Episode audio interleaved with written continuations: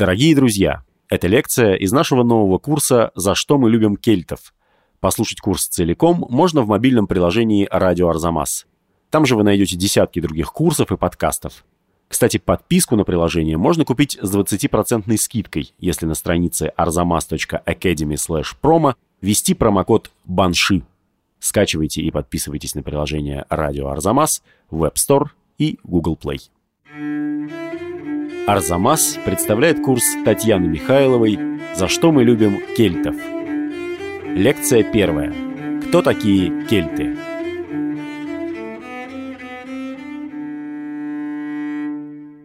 Сейчас массовая культура с легкостью включает в свой мир кельтскую составляющую, которая очень красива. У нее красивые орнаменты, красивые ткани, бусы, ювелирные изделия, теперь даже татуировки, воспроизводящие кельтские узоры. Но, кроме того, возникает интерес к кельтской мистике и появляется желание приобщиться к утраченному тайному знанию. И, возможно, определенную роль здесь играет эпопея Толкина «Властелин колец», где кельтское переплетается с германским. Может быть, кельты становятся популярными благодаря фильмам про Астерикса и Обеликса, которые были действительно кельтами. Кроме того, кельты – это легенды о короле Артуре и его рыцарях, и о Тристане и Изольде, которые возникли благодаря кельтским сюжетам. И вот надо остановиться и подумать.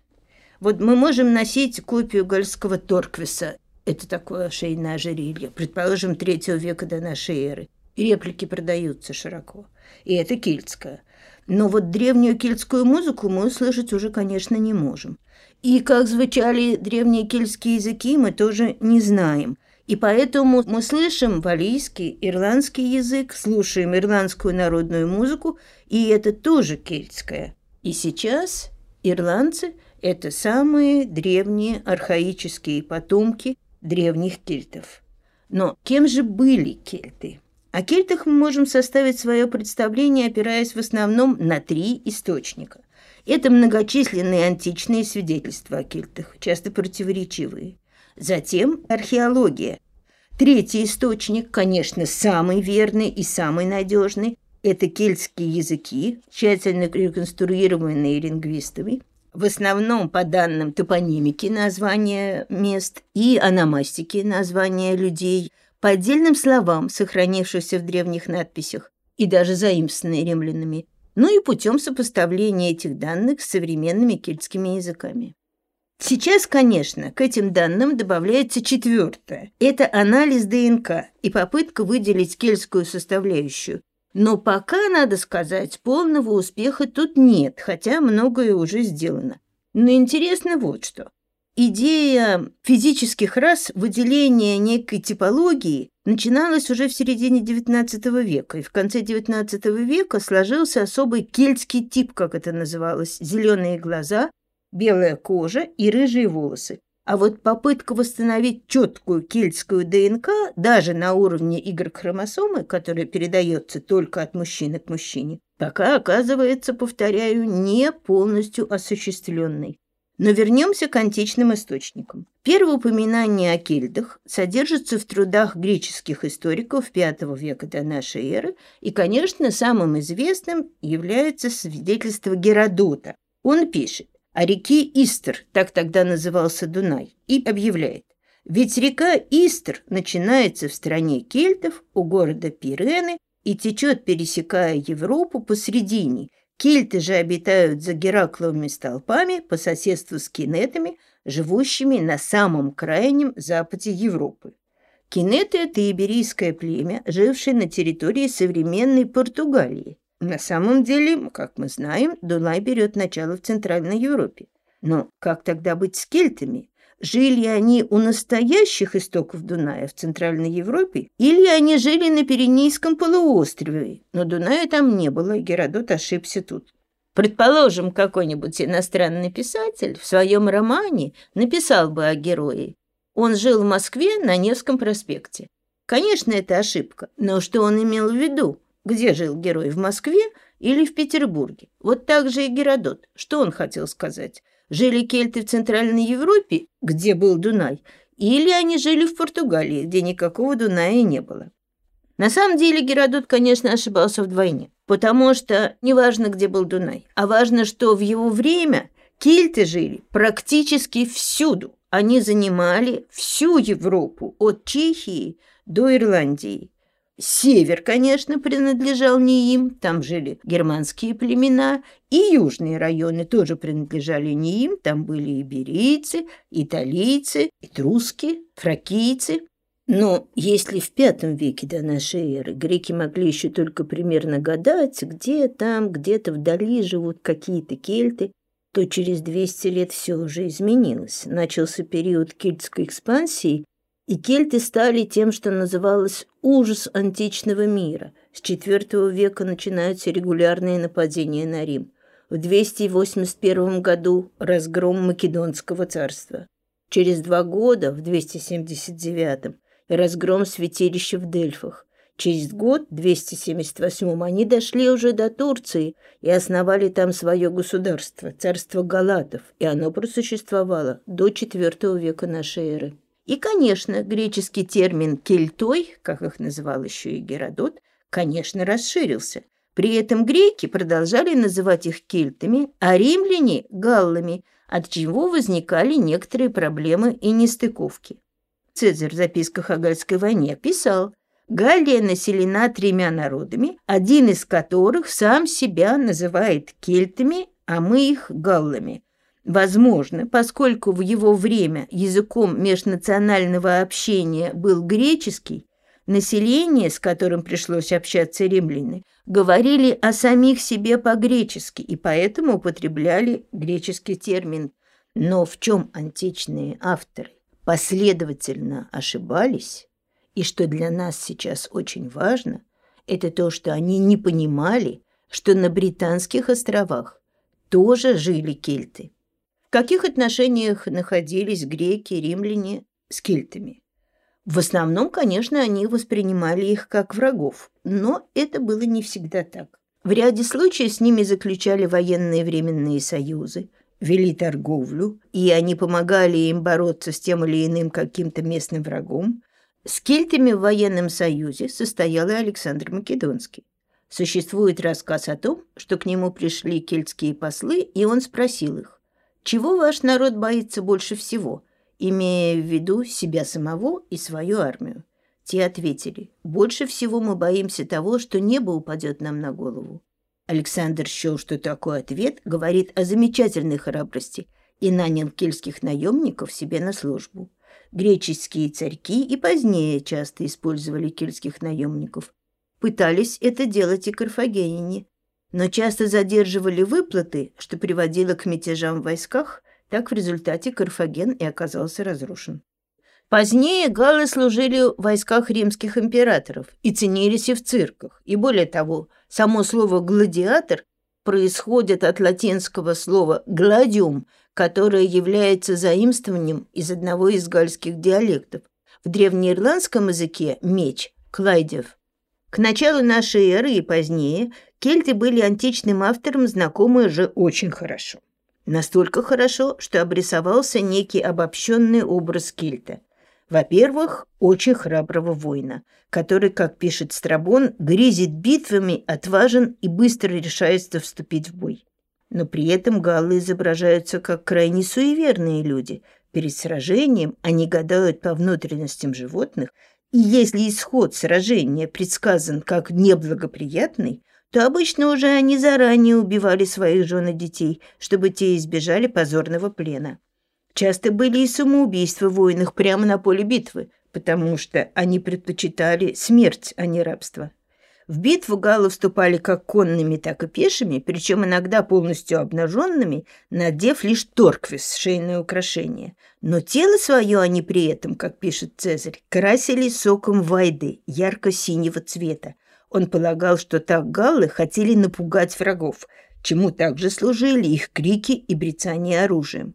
Кстати, эта же традиция сохранилась и в средневековой Ирландии и Шотландии. И современное слово «слоган» – это шотландское заимствование «Ицлуа гарм» – «войско-клич». Отмечались и другие странные особенности, среди которых, наверное, главное – полное отсутствие желания сохранить некую этническую память, закрепленную за определенным местом, каким-нибудь сооружением, будь то храм, крепость, башня или даже памятник. Это было запрещено, это считалось святотатством, и поэтому, ворвавшись в Дельфы, кельты сразу начали разрушать храмы и разбивать статуи.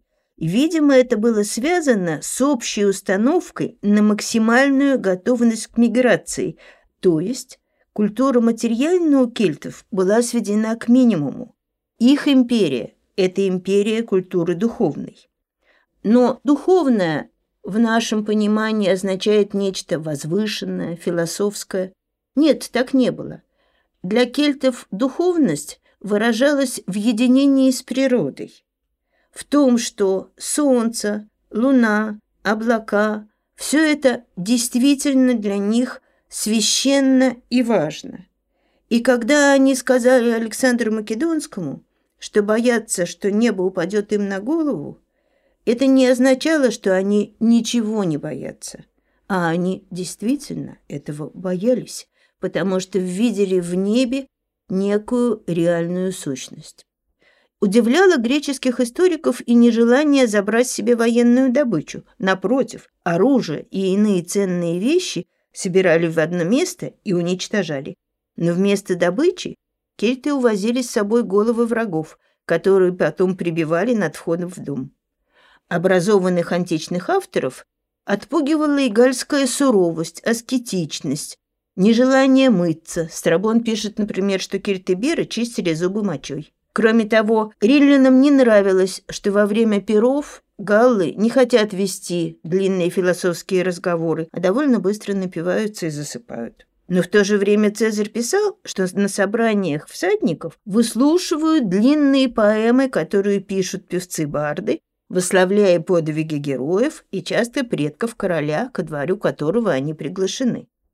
Античные свидетельства, конечно, противоречивы. Но кельтская археология тоже противоречива по несколько другой причине. Мы все знаем Стоунхендж. Не все знают Нью-Грэндж. Замечательное строение на территории Ирландии, храм Солнца, построенный в третьем тысячелетии до нашей эры, то есть ему уже пять тысяч лет и многие связывают их с кельтами, но на самом деле ни Стоунхендж, ни Ньюгрендж, ни другие похожие строения, не такие массивные, строили не кельты. Но при этом кельты, когда поселились на Британских островах, по так называемому праву адаптации, праву присвоения и включения вот этих строений в свои собственные легенды, они сделали их как бы своими, и существует многие предания о том, что в Ирландии, например, бог Энгуса владеет вот этим вот Нью-Грэнджем, который там называется Брунобойня, и про то, как он оказался владельцем этого строения, существуют целые легенды. Кельты не строили никаких сооружений, и вся археология кельтов сводится к небольшим предметам, которые находят в захоронениях. Это керамика, металлические изделия, оружие, детали колесниц. На месте поселений тоже можно найти остатки горшков и котлов и других повседневных предметов. И они, может быть, чем-то более интересны, потому что, так сказать, культура повседневности иногда может сказать больше, чем традиция парадных погребений. Среди погребальной утвари можно найти предметы, сделанные где-то в отдаленных местах, добытые в бою или просто купленные. А вот простые горшки люди делали, скорее всего, на местах там, где жили.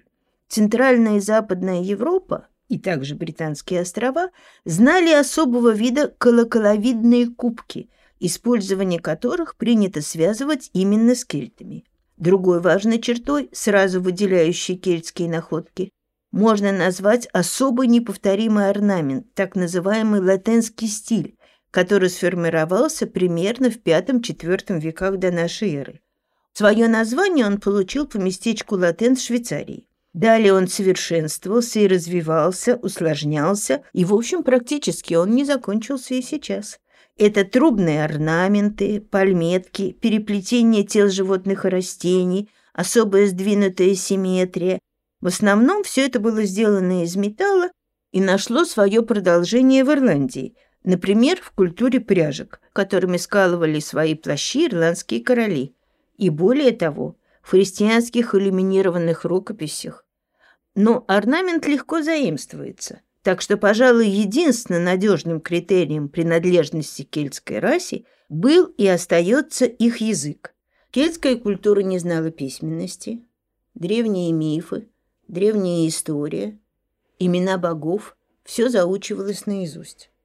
Но когда кельты стали сталкиваться с греками, а потом с римлянами, то они переняли от них традицию записывать все, что важно, все, что следует запомнить, все, что следует передать потомкам. Это были только имена, но это были имена не только людей, но и имена богов.